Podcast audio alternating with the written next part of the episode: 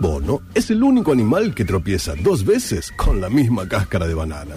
Un ser vivo grotesco, cuyo paso por la Tierra consiste básicamente en nacer, alimentarse, reproducirse, defecar en los nidos de los pájaros, dar cabriolas y finalmente morir.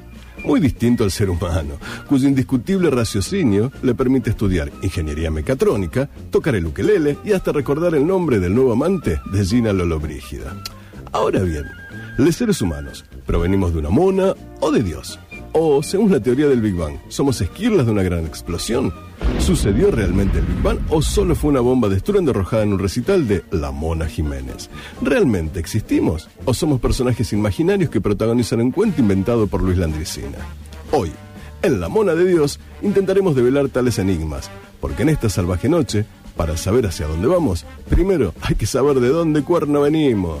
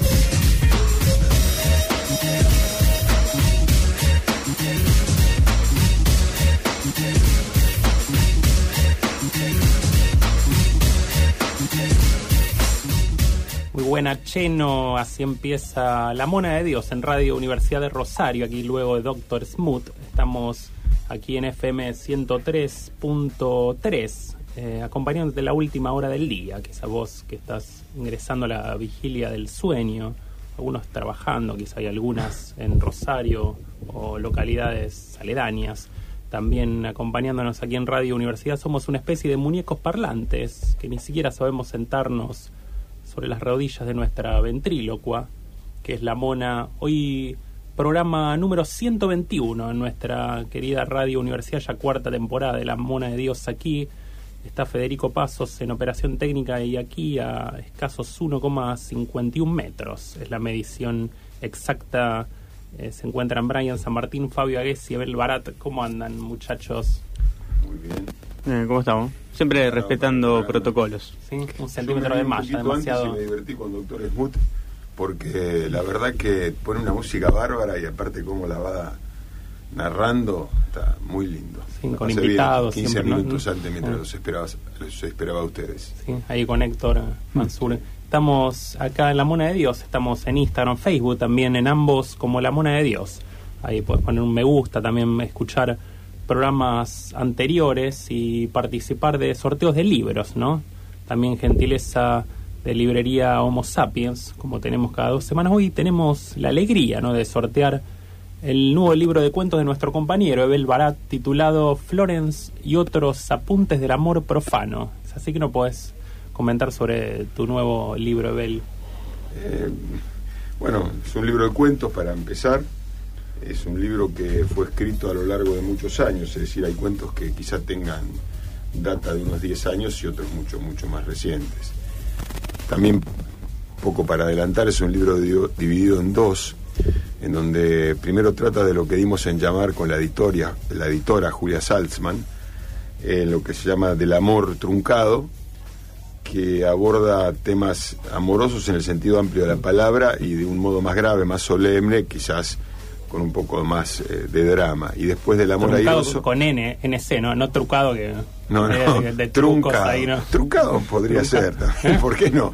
Y del amor airoso, que son cuentos, es más bien, este eh, yo diría, edificantes, alegres, son aguafuertes de personajes, quizá tiene una cuerda para que la gente se ubique que se acerca un poco a Dolina, Fontana Rosa a Soriano, una cosa así. Y bueno, como te decía, son, eh, son cuentos y está, hay una advertencia al lector al principio que también por ahí podría ser recomendable hacer una alternancia de lectura, una un cuento de la primera parte y un cuento de la segunda parte, leyéndolo en forma alternativa, como la vida, ¿no? Para las cosas más serias y las cosas más humorísticas hay que irme echándolas. Y tenemos una reseña, justamente la reseña del libro de Belvarad Florence y otros apuntos del, apuntes del amor profano, que dice, los cuentos que integran este libro no son propiamente historias de amor, porque en las vidas de sus personajes, hombres y mujeres de hoy, el amor no sostiene identidades ni moldea existencias. Un joven que se inicia en el amor y en la desilusión, una mujer que culpa de su desgracia a un desgraciado, una asignatura pendiente que se rinde en un restaurante, una espectadora del amor de los otros, un galán en decadencia que ha perdido la razón de vivir, son algunos de los protagonistas de estas historias donde aún los más buscas, los más pícaros y tramposos tienen un fondo de elegancia y de nobleza. Ebel Barat ha sabido contar estos amores con minúscula, estos amores de todos los días, marcados por internet, el Viagra y las distancias en apuntes llenos de hondura, de sabiduría y de humor. Así que promete mucho esta reseña. Es este libro. son generosas palabras de la editora, ¿no? De Julia Salman, que, que hace ya rato que estoy trabajando con ella y, y bueno, así que este, corre por cuenta de ella, pero yo confío plenamente en su criterio, así que me siento bien con eso que dice. Y en esta oportunidad escribiste un libro de cuentos, ya has escrito novelas. Ahí, ¿qué- ¿Cuál puede ser la principal diferencia a la hora de, por lo menos para vos, a la hora de escribir una, una novela con respecto a un libro de cuentos? La novela te, Mm. para más un tema específico, los cuentos son más variados. va. Normalmente en un cuento hay muchas definiciones de cuentos. Si uno dijera un cuento tradicional, eh, viste que siempre te haya dicho que si un cuento tiene que ganar por nocaut y una novela gana por puntos. Eh, tradicionalmente también se califica la novela como, una, como un conjunto de cuentos y eso remite al Quijote de la Mancha. En cada pequeño capítulo es un pequeño cuento que componen la gran novela que es el Quijote de la Mancha. Yo pienso que una novela tiene, tiene varias, varios argumentos que corren paralelo, uno principal, un, un eh, conflicto principal, pero hay muchos más que se pueden ir narrando. Y permite, digamos, un tránsito en donde hay un, digamos, un contrato entre el lector y el autor de, escucha, de tranquilidad, de, saber que no todo ahora se va a definir. Mientras que el cuento, eh, por supuesto, tiene un volumen de mucho más, mucho más restringido. Eh, insisto, el cuento tradicional, presentación de personajes, conflicto, desarrollo y desenlace, todo muy fuerte, muy marcado, muy eh, perfectamente circunscripto. Después está el tipo de cuentos que me gusta a mí, que también se califican como cuentos, que justamente están un poco en la línea del autor que vamos a tratar ho- hoy, que en algunos casos se podrían definir como pequeñas novelitas Mm, o como novel. Vamos a hablar de Roberto Bolaño y uno de los cuentos, Florence, que se lo dedicaste a, a Roberto Bolaño. En realidad es Florence, eh, que, Florence. porque es una... mm, No la ciudad italiana, ¿no? No, no, no. Florencia sería una- es el nombre una- de una, una mujer, una dama. de una dama francesa. eh, y mm, bueno, claro, eh, la verdad que no tengo por qué ocultarlo. En aquellos tiempos yo había dado con un libro de Bolaño que creo que era Putas Asesinas o Llamadas Telefónicas. Yo estaba. Ese, ese, ese cuento tiene más de 10 años. Y yo estaba pasando una temporada afuera. Normalmente yo iba a estudiar a Francia, pero en ese momento estaba en Barcelona. Y. mm, eh, tenía el libro de Bolaños, en ese Bolaño, perdón, en ese momento me lo llevé como se llevaba el libro antes, el libro propiamente dicho, ahora por ahí te reglas un poco más con la compu. Y bueno, lo leí y me gustó esa cuerda que vamos a, a charlar un poco hoy, eh, sumariamente, porque nunca hay demasiado tiempo. Y me puse a escribir una historia que me gustaba, que me interesaba, con esa, si se quiere, con esa cuerda, con, ese, con esa resonancia Bolaño. Y me pareció, viste que siempre escribimos lo que ya está escrito y siempre en realidad eh, estamos influenciados por aquellos a los que, a los que leemos. Me pareció que estaba bien eh, dedicárselo porque en realidad, eh, digamos, tomé de él eh, muchos recursos narrativos y quizás, quizás lo que yo creía que era el tono, lo creía el tono de sus cuentos. tono similar. Y este libro, a ver, que lo presentan, lo presentás este sábado, ¿no? a las 18.30 Sí, lo- a través de Facebook, Zoom, ¿cómo es la movida? Mira, por Zoom voy a, por el Facebook mío va a salir este, el ID, ya salió, y por fe- Facebook, Facebook Live de Homo Sapiens y el mío personal. Y me, quiero hacer este, referencia a mi gratitud al- a Humberto Lobosco, que lo va- me va a acompañar en la presentación. Él no dice que lo presenta, dice que acompaña al autor. Eh, Humberto es un, un enciclopedista, un literato de los más eh, capaces y formados de la ciudad, así que estoy muy contento de que me acompañe. Eh, y seguramente va a entrar por Zoom también desde Buenos Aires Julia Salzman. Y también tengo que adelantarte algo. Es probable que algunos de los personajes que han inspirado eh, algunos de los cuentos de ahí eh, entren de Estados Unidos, de España, eh, a la presentación. Así que tra- tratamos frente a la, Anónimos a la, a la complicación de, de hacerlo por Zoom, de darle una buena dinámica. Y también tengo que decir, porque Homo Sapiens es la, la, digamos, la editorial que me viene editando, que el libro se va a vender por, eh, ¿cómo se llama? Online, o sea, que podés comprar la versión online, que seguramente es más económica y puede llegar a cualquier lado. Y la versión de papel eh, por cadetería seguramente en el ámbito de Rosario y alrededores. Ya está en la librería hoy. Ya está en la librería, sí. Sí, sí. vos que nos está escuchando puede participar, ¿no? Por el sorteo y regalamos el nuevo libro de Bel Barat Florence y otros apuntes del amor profano. Podés escribir al 3413-886677, celular de la radio, y participás por el sorteo del libro, del libro El último bloque. Aquí de la Mona de Dios. Hoy día 11 de agosto te veo, Brian, ahí revisando archivos y demás. Tenés algunos recuerdos. El día, Sí, eh, 11 de agosto, día del nutricionista. ya, bueno, al Como- nutricionista, ¿no? Me Del nutricionista. Como verás, poco de esta hambre. figura se debe a estos reconocimientos. Sí. O así, el corte de pelo. El corte de pelo también, sí. Qué cortazo de pelo, ¿eh? Le dieron áspero. Una sugerencia, darle, una sí, sugerencia al nutricionista. No se parece pelo. mucho a Vincent, que se lo acomodó poco la peluca colorada que tiene. Vincent Un ya poco. sin barba, sí. Igual está así igual que, que Van Gogh. ¿no? Sí. Y también un 11 de agosto, pero de 1924, nacía Hugo Guerrero Martínez, locutor y conductor de televisión peruano cuya voz supo brillar en Argentina. Sí, gran conductor, ¿no? Que Sí, un gran conductor atrás, con sí. un gran carácter, ¿eh? y siempre así, era un peruano. Es una escuela, Sí, es una escuela. con- Todos lo reconocen. Sí, sí, sí, es una escuela. Todo, y- todo concierto show, me acuerdo un programa, concierto, viste, vos hacías un juego de palabras, si era un concierto o concierto show.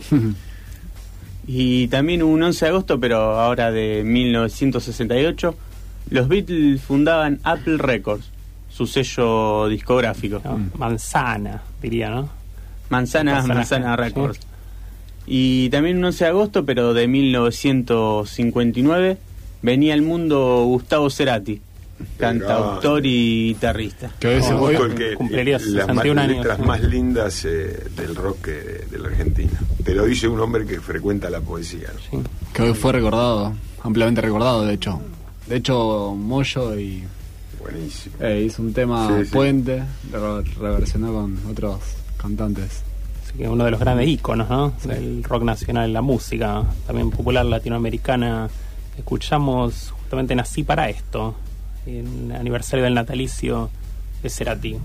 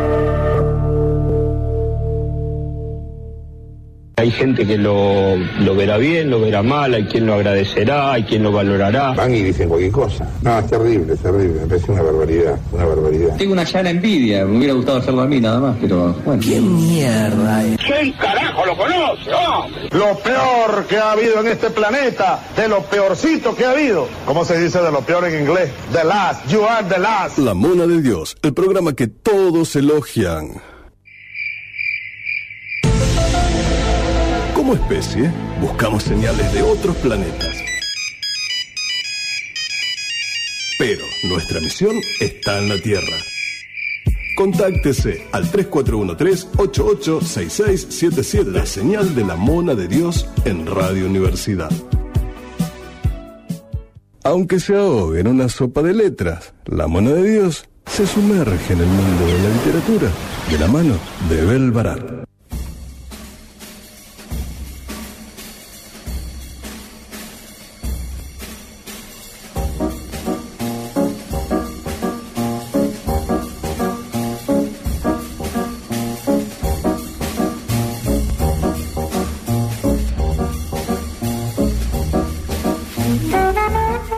Proseguimos aquí con la mona de Dios. Llegan mensajes. Aquí el 3413-886677. Eh, alguien dice: Hola, estimados. Gran programa el de ustedes. Abrazo grande. Pasen jazz. Anótenme en los sorteos eh, del libro Juan 633. Así que lo anotamos para el sorteo. Estamos regalando hoy el nuevo libro de Belbarat Florence y otros apuntes del amor profano. Y vamos a hablar sobre Roberto Bolaño, el casi homónimo de Chespirito, se puede decir, ¿no? Le falta el Gómez ahí Que en, de el- hecho, en el sí. diome. Y una S. Que de hecho Sí. podría ser tranquilamente porque ahora se cumplió todo un, hubo todo un problema gigante porque el chavo salió del aire. Se, se Sí. Sí, sí, de sí, me protocolo, sí. sí. Todo un está. acontecimiento después de cincuenta y pico de años del aire. Yo era Bueno. latino, la infancia latinoamericana, ¿no? Sí, curiosamente Bolaño es chileno, ¿no? Nacido en Santiago en el año 53, hoy tendría 60, unos 67 años. Eh, un hombre que no era de una familia que podría indicar que su descendencia se dedicara a las letras, hijo de un camionero y boxeador, de una madre profesora, pero nada lectora. Y él sí, sí, muy lector desde chico, criado ahí por Santiago, por Viña, por eh, localidades chilenas como, como otras, como Cauquenes, por ejemplo. En la adolescencia le toca ir a México porque la madre le gusta y un poco para reflotar el matrimonio que siempre era iba a los altos. Eh, y bueno, tiene que adecuarse a esa vida mexicana y lo signa un montón. Por eso es una homología con el Chavo, ¿no? Porque el Chavo estaba en México. Sí, en Realmente, inclusive eh, la novela que lo proyecta al éxito, que es Los Detectives Salvajes, está muy basada en su tiempo chil- eh, mexicano y los person y es todo un viaje de, de tres amigos que que son amigos de la vida real, ¿no? El poeta Mario Santiago Papasquiaro y Bruno Montané, que son los personajes Ulises Lima y Felipe Müller. Él es eh, em, Velano, Arturo Velano, eh, su, su, su socias, digamos, es Arturo Velano. Y, y bueno, esa novela es la que lo proyecta al éxito, siendo, habiendo sido un escritor oscuro, primero poeta, que pasó mucho, muchas penurias. eh, cuando su madre se separa del padre, se va a vivir a, mm, a Barcelona y él la va a cuidar. Y bueno, y ahí él está, incurre, por supuesto, en la poesía, en ediciones muy menores, de poca tirada, viviendo como podía, haciendo todo tipo de trabajo, incluso se asigna la condición de prostituto en algún momento para ganarse un mango, ¿no? Eh, después se dedica a la narrativa. Eso según él va, está según su propio relato, ¿no? no Sí, eh, cuando ¿No has uno... mm, escrito algo sobre eso. ¿Es una Sí, historia? muchísimo. Realmente la literatura de Bolaño está mucho alrededor de su propia experiencia. La cotidianidad también. Sí, todo, pero sí. una cotidianidad con rasgos épicos, porque bueno, él muere de un cáncer al hígado que se le declara más o menos, entiendo que a los 40 años. Año 2003, mueren a los Eh, 50 años. es un- sí, muy joven, un tipo que, digamos, eh, vivió la calle fuerte, eh, un hombre de, de gran preocupación literaria, sin pelos en la lengua en absoluto, no tenía ningún problema en putear a la academia eh, mexicana, entre ellos Octavio Paz. Conformó una escuela que se llamó infrarrealismo, después se habló de realismo visceral, haciendo esas homologías, por ejemplo, eh, con el- como el realismo sucio americano, cosas así. Y es un tipo que cuyos cuentos justo no tienen la estructura de cuento, como cuando me hacía la pregunta en el primer bloque, Matías, son más bien tránsitos, son cuentos que empiezan empezados y terminan sin terminar muchas veces. Eh, Uno recuerda son- a Carver, incluso son- que fue una influencia. Él era, Claro, él era un gran amante, un gran amante de Carver, pero la verdad que si bien este tiene alguna homología, no se parece, no se parece para nada. Carver es muchísimo más eh, directo, mucho más eh, económico. Bolaño tiene rasgos claramente poéticos, frases logradísimas, altísima belleza. Yo recuerdo siempre una que acuñé leyendo algún libro de él que no sé cuál es, pero decía que era, era mm, grave y aristocrático como un árbol. Y me pareció la metáfora de la gravedad y la aristocracia, este, digamos, representada por un árbol, me, me pareció todo un logro. Y, a- y así tiene un montón. Y bueno, se puede leer su poesía. Él se asigna la condición de, primero, de gran poeta y de mediocre de mediocre prosista. Después fue, no, mm, después no. Fue atravesado también mucho por, eh, por los movimientos políticos, sobre todo en Sí. México fue en 1968 el movimiento estudiantil, lo, lo que fue la, la represión el UNAM, después eh, Sí, sí, vuelve la- a Chile la justamente de cuando en Impresionante. 1973 ¿Sabe cómo se- volvió a Chile? se suma la Unidad Popular, ¿no? encabezada por Allende.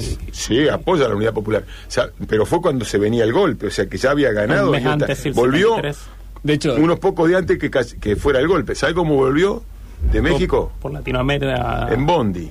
Sí. ¿Y sabe cómo se volvió a México? A dedo y demás, ¿no? En Bondi también, sí, a dedo, como sea. Eh, sí, políticamente fue un tipo claramente de izquierdas, siempre muy marcado, pero mucho más anárquico que, que metido, digamos, en lo que sería la ortodoxia, el dogma de un determinado partido político. O sea, si de stalinista habrá sido trotskista y después se hizo anárquico porque no quería que... Un, libertario, digamos, un, un libertario con todas las letras, ¿no? Que hizo una eh, mucha vida de, de literato, si se quiere, que suena un poquito académico, pero de poeta suena un poco mejor, ¿no?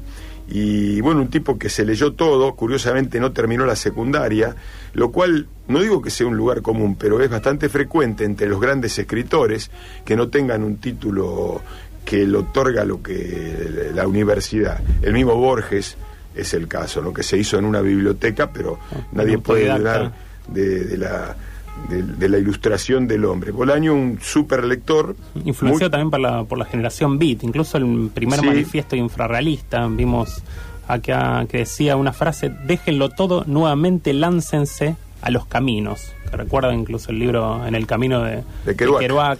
sí. Sí, tiene algo de eso. Tiene algo de eso. Mucha Cuando a- a sí. Y Muchos viajes. Sí. Un trotamundos también ha sido. Sí, bueno, no sé, anduvo mucho, pero él se instalaba, de hecho murió en Blanes, en la costa brava, ahí cerca de Girona o Gerona, donde él también vivía, donde conoció a su mujer, a Carolina López, que después, bueno, en los últimos años este, entiendo que estaba más en pareja con otra. De Carolina López tuvo dos hijos, siempre llevó una vida austera.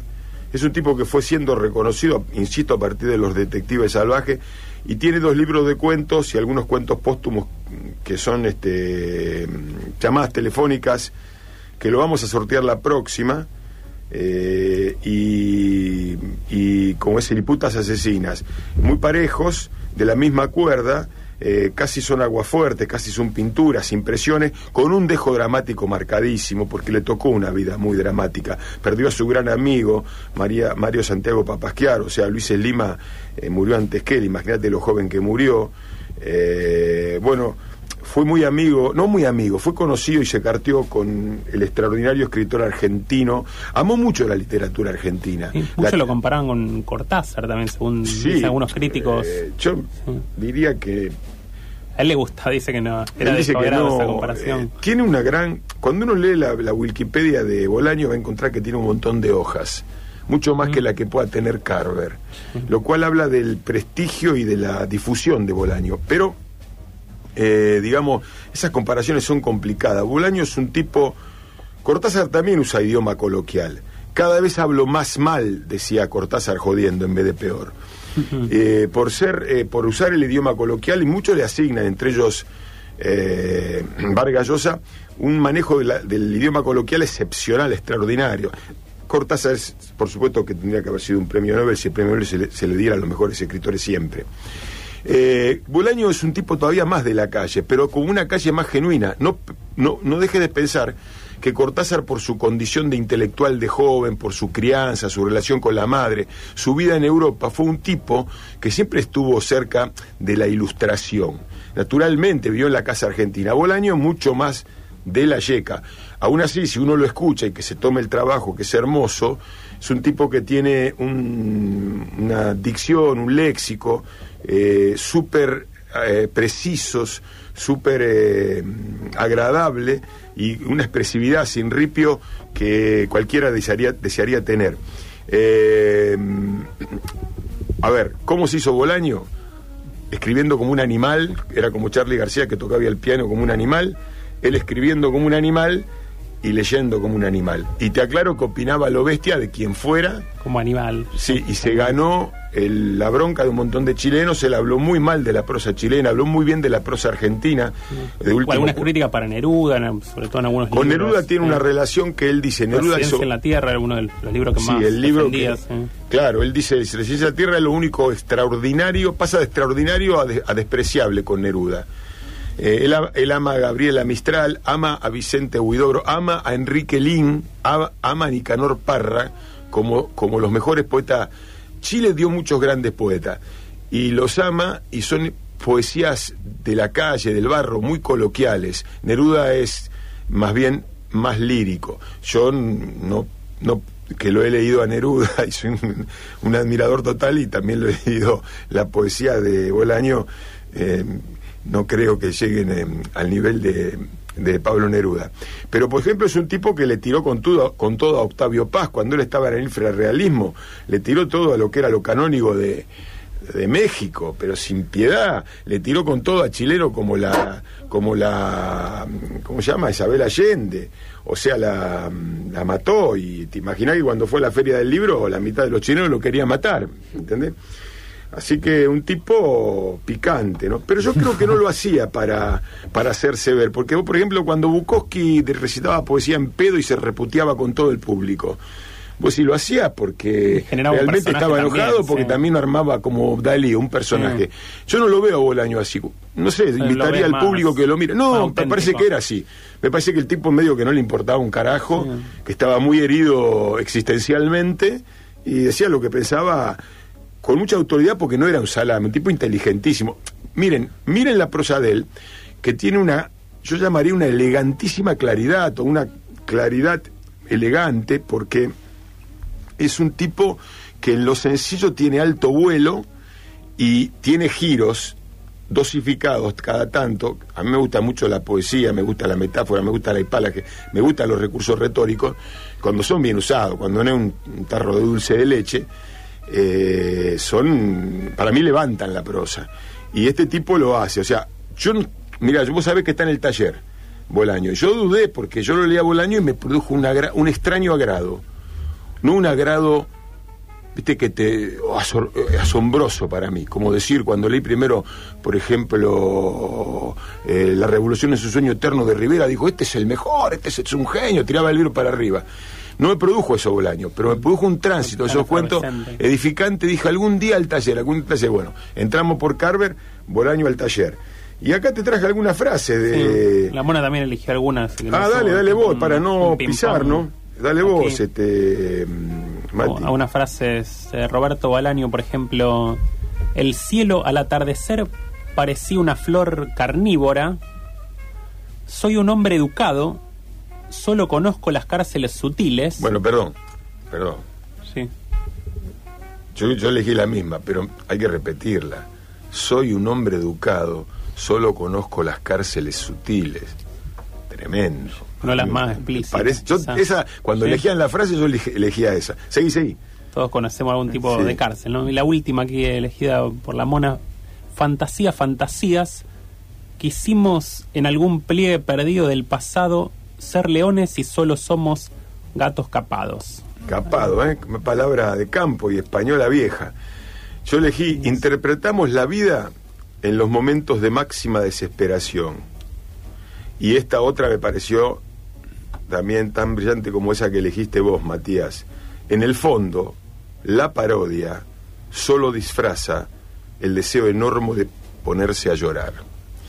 Y cuántas veces El- eh, el tenemos humor que un acceder al humor, inclusive ponernos en clave de humor nosotros mismos, tomarnos un poco en joda para poder pasarla, ¿no? Porque si uno este Un punto de fuga, ¿no? de la sí, se toma se toma muy en serio, corre el riesgo de sufrir más. O sea, qué cosa... mm, Yo pensaba, por ejemplo, en Pirandello ahora. Si no- Viste, son las asociaciones libres del diván, eh, pero no son tan libres, no siempre tienen un hilo. Eh, cualquiera que lea Pirandello, seis personajes en busca de un autor, cómo llamaba aquel que se muere y vuelve muerto al pueblo y saluda a todo el mundo. ¿no? Ya no me- La muerte de Pascal, Felipe Pascal, no me acuerdo.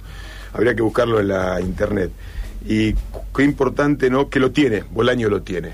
Eh, giros de eh, ingeniosos, por lo menos irónicos, no durísimos y ásperos y de humor negro, como tenía, como puede alguno asignarle a Carver. Yo no se lo asigno. Eh, Carver para mí no tiene sentido del humor, pero Bolaño sí lo tiene y te, te da esa soltura latina que no tiene el lenguaje, si se quiere, americano duro, que a mí me gusta más. Sí.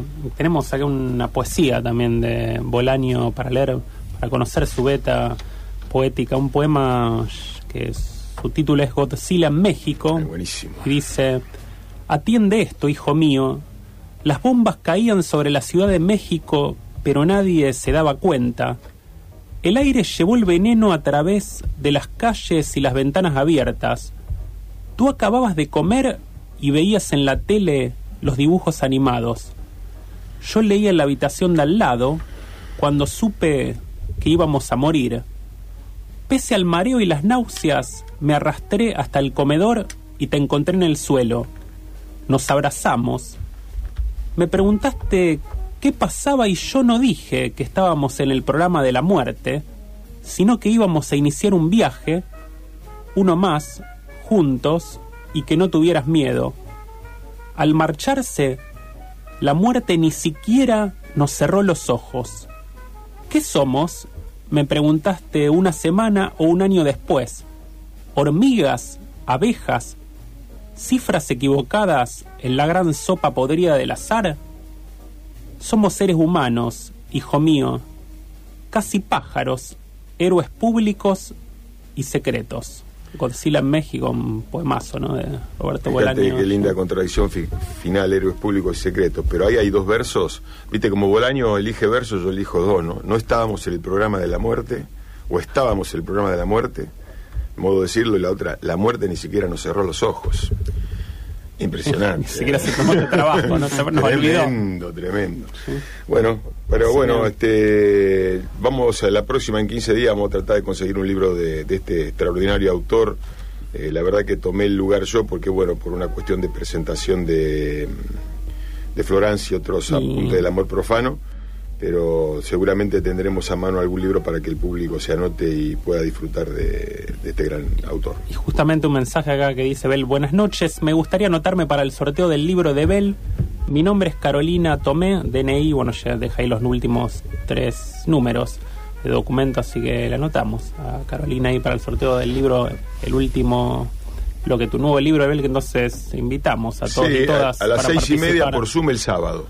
Mm. Sí, por Zoom y Facebook Live. Tu Facebook y el de librería Homo Sapiens también. El- librería Homo Sapiens y editorial, creo que tiene dos Homo Sapiens, en los dos va a estar, y en el mío personal, y bueno, en un Zoom que aquel que pueda acceder a mi Facebook o mirarlo, eh, lo voy a hacer poner en la página también web, para que esté el número de clave, con esas claves ya se pueden meter. Sigue buenísimo, ahí estaremos el próximo sábado, ¿no? Los Haciendo muchachos de la Mona, yo de la, la Mona. Sí. Esa sí, Sí. manténganla callada. Eh. Sí.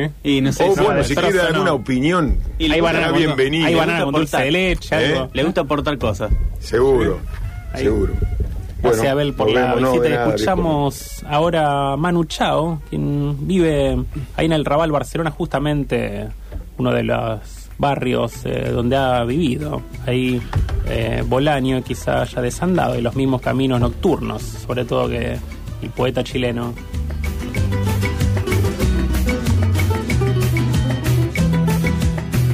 Me llaman calle pisando baldosa, la revoltosa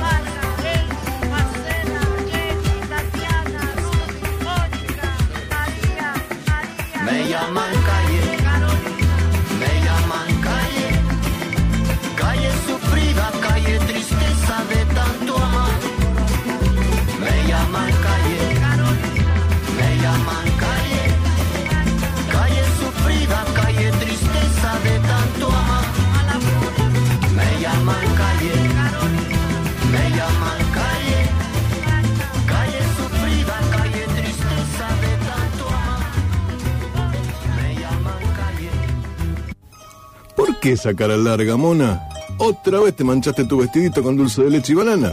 Ponete contenta, mona, que la tintorería Arcoiris te lo soluciona. Tintorería Arcoiris tiene servicio de lavandería, limpia tus acolchados y frazadas para que no tengas frío y te deja como nuevas tus alfombras, cortinas y el tapizado de tus sillas, sillones y accesorios de bebés monitos. Y con retiro y envío a domicilio gratis. La encontrás en Necochea 2940. Teléfono 482-3003 o 153-51-4129. Ahora también la podés buscar en Instagram como Arcoiris Tintorería. Llámanos o escribinos de parte de la mona que hay grandes descuentos. Ya te veo contenta otra vez, monita, ¿eh? Porque cuando la mona limpia y plancha, suceda, mona queda. ¿Pero qué mona? En el periodismo informativo casi todas son pálidas que inducen al corchazo, pero hay excepciones que confirman la regla, las simpáticas y esperanzadoras monoticias de la semana.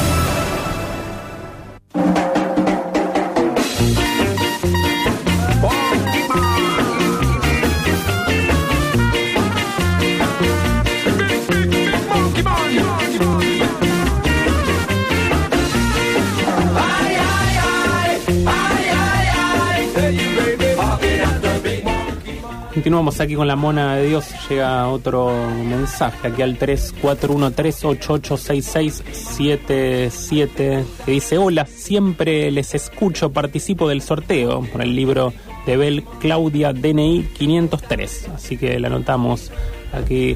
Estamos sorteando el nuevo libro de cuentos de nuestro compañero Bel Barat, titulado Florence y otros apuntes del amor profano y esta música de fondo bastante risueña nos introduce en el bloque monoticias, ¿no? Habitual que hacemos aquí en La Mona de Dios y en este caso una noticia que dice descubren que algunos chimpancés tienen un hueso en el corazón. Dice que nos ha llamado bastante la atención, ¿no? Esto es científico. ¿Sí? Todo absolutamente comprobado. gente, gente de corazón duro, pero ya viene de los Ya, chimpancés. otro extremo. La evolución nos ha llevado a eso, parece, ¿no? ¿Viste cuando te dicen, vos tenés un hueso en el corazón? ¿Nunca te lo han dicho? Con, con agujerito, recuerdo aquel Eso, tema, ¿no? pero ya más antiguo. De acuerdo con la Unión Internacional para la Conservación de la Naturaleza, los chimpancés son una especie en peligro de extinción. Aquí Ah, la mona se le está cayendo una lágrima, ¿no? Eh, Muchos de ellos sufren enfermedades cardiovasculares que son una de las principales causas de muerte en simios de gran tamaño, según un estudio publicado en la revista Nature, en el que también se reveló un curioso hallazgo. Entre las conclusiones del trabajo, que fue liderado por investigadores de la Escuela de Medicina y Ciencia Veterinaria de la Universidad de Nottingham, Reino Unido, se encontró que algunos de estos animales tienen un hueso llamado oscordis en el corazón. En el estudio se comparó a través de una tomografía microcomputada la estructura y morfología de 16 corazones de chimpancés que estaban sanos o tenían alguna afección cardíaca. Dice casi un equipo entero, ¿no? Dice los titulares y suplentes. Allí conozco muchos, ¿Eh? muchos equipos. de, de de monos, de, de chimpancés. Ahí. Mm, Recuerdo mm, en una época también, me parece que fue en los 80, no sé, vos Brian igual sos demasiado joven, Y- que venía lo, el colo, se, se va a acordar acá, que venía lo, un chimpancé con la camiseta de los equipos de fútbol, con la camiseta de Boca, River, Independiente, para tipo póster para colgarlo en la pieza, de Newell's, de Central, un mono Ah. festejando. No, no- Recuerdo más de los fines de los no- 80, no he tenido comienzos la de los suerte 90, de- sí. de verlos. No. Igual he visto muchos jugando. no estaba ni, en las las imaginaciones de tu viejo todavía, ¿no? Casi. a palo. ¿no?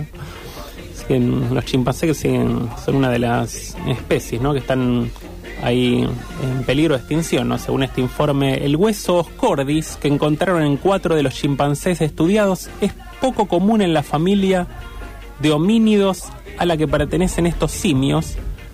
Por ello, algunos investigadores han descrito este descubrimiento como particularmente raro Ah, un término bien científico. ese.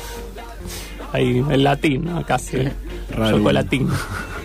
Especialmente al tratarse de una especie de primate que está emparentada con el ser humano. Generalmente los cordis, o sea, este hueso está presente en bovinos. No es que le esté diciendo a ustedes, no, me tiren cosas. Como vacas, búfalos y bueyes. En ovejas, nutrias, perros y camellos, pero no en grandes simios. Habitualmente no se encuentra este hueso. Ahí quizá en, sí en este tipo de animales, ¿no? Que nombraba recientemente. Las partículas de hueso encontradas en los chimpancés del estudio tienen un tamaño milimétrico y estaban presentes en los corazones de aquellos que tenían una afección cardíaca llamada fibrosis miocárdica idiopática. Esta patología puede darse tanto en animales como en humanos y genera una acumulación de tejido fibroso que deteriora el corazón y causa la muerte. De acuerdo con los hallazgos, la presencia de este hueso puede generar riesgo de arritmias cardíacas y la muerte súbita del animal. Aunque no se conoce realmente la función de los cordis, la investigación demostró que puede ser encontrado en chimpancés machos y hembras de diferentes edades. El descubrimiento de un nuevo hueso en una especie es un evento raro, especialmente en chimpancés que tienen una anatomía tan similar a la de los seres humanos, plantea la cuestión de si algunas personas también podrían tener unos cordis. Ahí dice casi alertando la doctora Catherine Rutland, autora principal del estudio. Yo creo que se pueden hacer muchos estudios acá con respecto a esta incógnita. Eh, Conozco muchas marchas a las que pueden ir a ver si, si tiene un hueso en el corazón. Una, una piedra incluso se podría hacer, ¿no? Algunas investigaciones. Y yo creo que Y demás. ten- tendrían que hacerlo. Obligatorio, te digo. Sí, estudios intensivos. Los hallazgos se hicieron con el uso de tecnología avanzada que les permitió a los investigadores escanear los corazones con más rigurosidad que una tomografía estándar realizada en hospitales o veterinarias. Una de las hipótesis de los investigadores es que el hueso tiene la capacidad de soportar las válvulas cardíacas esenciales, desarrollarse debido a una enfermedad cardíaca o afectar el sistema eléctrico que controla el corazón. ¿Eléctrico? Sí. Ah, lo que deben estar pagando de luz. Sí. Demasiado, ¿no? Para mantenerlo ahí. Y en movimiento todo el día. En funcionamiento. Los chimpancés están clasificados como una especie en peligro de extinción por las afectaciones contra su hábitat, la caza furtiva y enfermedades infecciosas que los atacan con fuerza, ¿no? Afortunadamente ya no lo utilizan más en circos. Yo los veía habitualmente, eran creo que la raza, el eh, primates que más se utilizaba, ¿no? Allí ¿En los circo, tenían, los sí. chimpancés? Sí, yo he visto, sí, recuerdo cuando, era, cuando, cuando venían los circos con animales. Sí, entre el león, el león, el mono. Era, era todo el clásico. Y tampoco he tenido ese, ese privilegio. Los titís me más complicados, ¿no? De manipularlos y no. Y puede ser, pero es como es más gracioso, me parece. Modo tití, sí, o que cuenta chistes. o que- Sí. Recuerdo que Buenos el, zoológico Rosario que había una, una jaula bastante de gran altura, tenía unos 15 metros, y había, habría alrededor de 30 monos tití. Y había uno, había uno solo que lograba escaparse, que andaba dando vuelta por el zoológico y volvía de noche, pero era raro que, que no se escaparan todos, era como que había encontrado un hueco, el tipo salía, andaba por el Parque Independencia, uno lo veía cerca del laguito, esto O, o coimeaba al 90 y guardia. pico, ¿eh? Le daba una sopa al guardia y salía a pasear. Le tiraba unos mangos ahí. Tuvo, tuvo seguidores porque después se construyeron la banda de los monos. Seguidores de Instagram, Sí, ahí, seguidores de- Eso ta- también coimea. Sabés que tuvo seguidores, Sí. los followers. Y yo poner una, jaula llena de monos me podría quedar mirándola uno, dos, tres minutos. Ah, no, no todo, sos- todo un, todo un eh, entretenimiento. no son muy voyeuristas. Los y no, de, mandriles, no. de ningún animal. O sea, está bien, lo ves un rato y ya está. Te cansan enseguida, ¿no? Y que, cosas, sí. excepto que se puede hacer grandes cosas, pero encerrado en una jaula no, no, no hay mucha creatividad. Ya es más Pobre, complicado. pobres. No, no hay- los animales tienen que estar libres. Los chimpancés están clasificados como una especie en peligro de extinción, decíamos, por las afectaciones contra su hábitat de la caza furtiva y enfermedades infecciosas. Y de acuerdo con el estudio, el 77% de los chimpancés que murieron de 1990 a 2003 en zoológicos en el mundo sufrían de enfermedades en el sistema cardiovascular. O sea, estadísticas que se arrojan, ¿no? Chequeable, todo, sí. todo bien chequeable. Sí. Igual también se podría, digo, se podría dar una reseña y decir también que ahí con los incendios de las islas se quemó, ahora se, se supo que se quemó casi 70% de Jaucanigas, que es una reserva que queda en el norte de Santa Fe, Sí. donde están los monos Jarayá. Y Uno de los pocos lugares donde quedan monos Sí. en Santa Fe, ¿no? Sí, sí.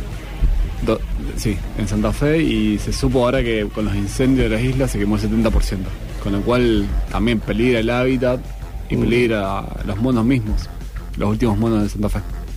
Sí, incluso en la zona de la isla más eh, de río, o sea, eh, hasta hace un año atrás había, ¿no? Una colonia no muy grande, pero sí, ahora se han extinguido sí, incluso muchos animales eh, ahí el ecocidio ¿no? que estamos Sí, sufriendo estamos acá. sufriendo.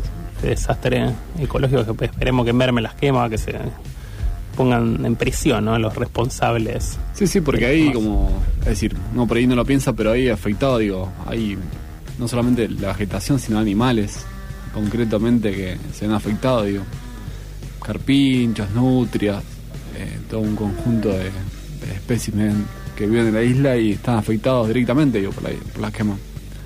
Con lo cual es un problema gigantesco. Seguro, sí. Así que esperemos que mejore la situación. Se veían algunos focos de incendio en estos días, parece que han mermado, no, no lo sentimos tanto porque el viento no viene para acá siempre, pero Y puede ser, yo no, no se ha sentido tanto el humo. Mm. No, no sé cómo estará. Pero se manejan con un grado de impunidad también. eh, increíble lo- los que queman las islas.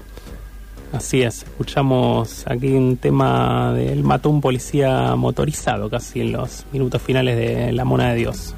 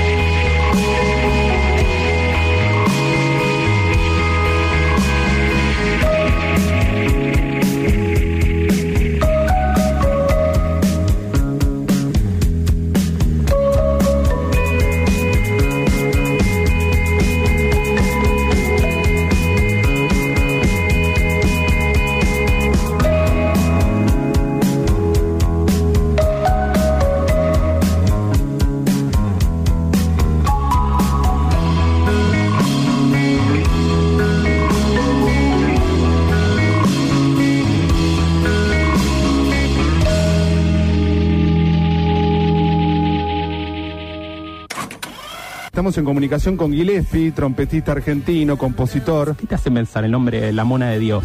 Eh, la mona. Es como un error de tipeo.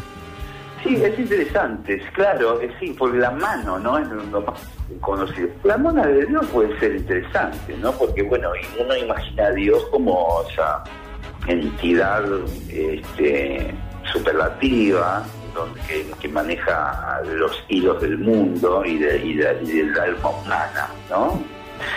Y la mona puede ser la, la mascota ¿eh? que lo entretiene. Hay que tener talento para entretener a Dios, porque imagínate que él al conocer lo que pensamos todos, anticipa los chistes, por ejemplo, no sabe lo que vamos a decir.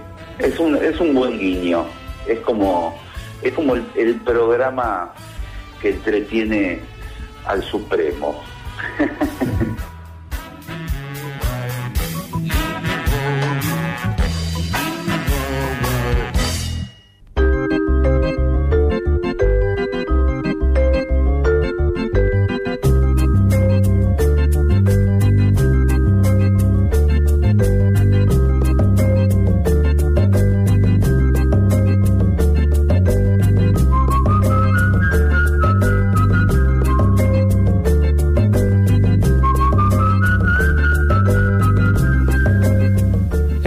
los instantes finales de la mona de Dios, llegan más mensajes. eh, uno que dice, buenas noches, de Bolaño leí llamadas telefónicas Nocturno de Chile y 2666.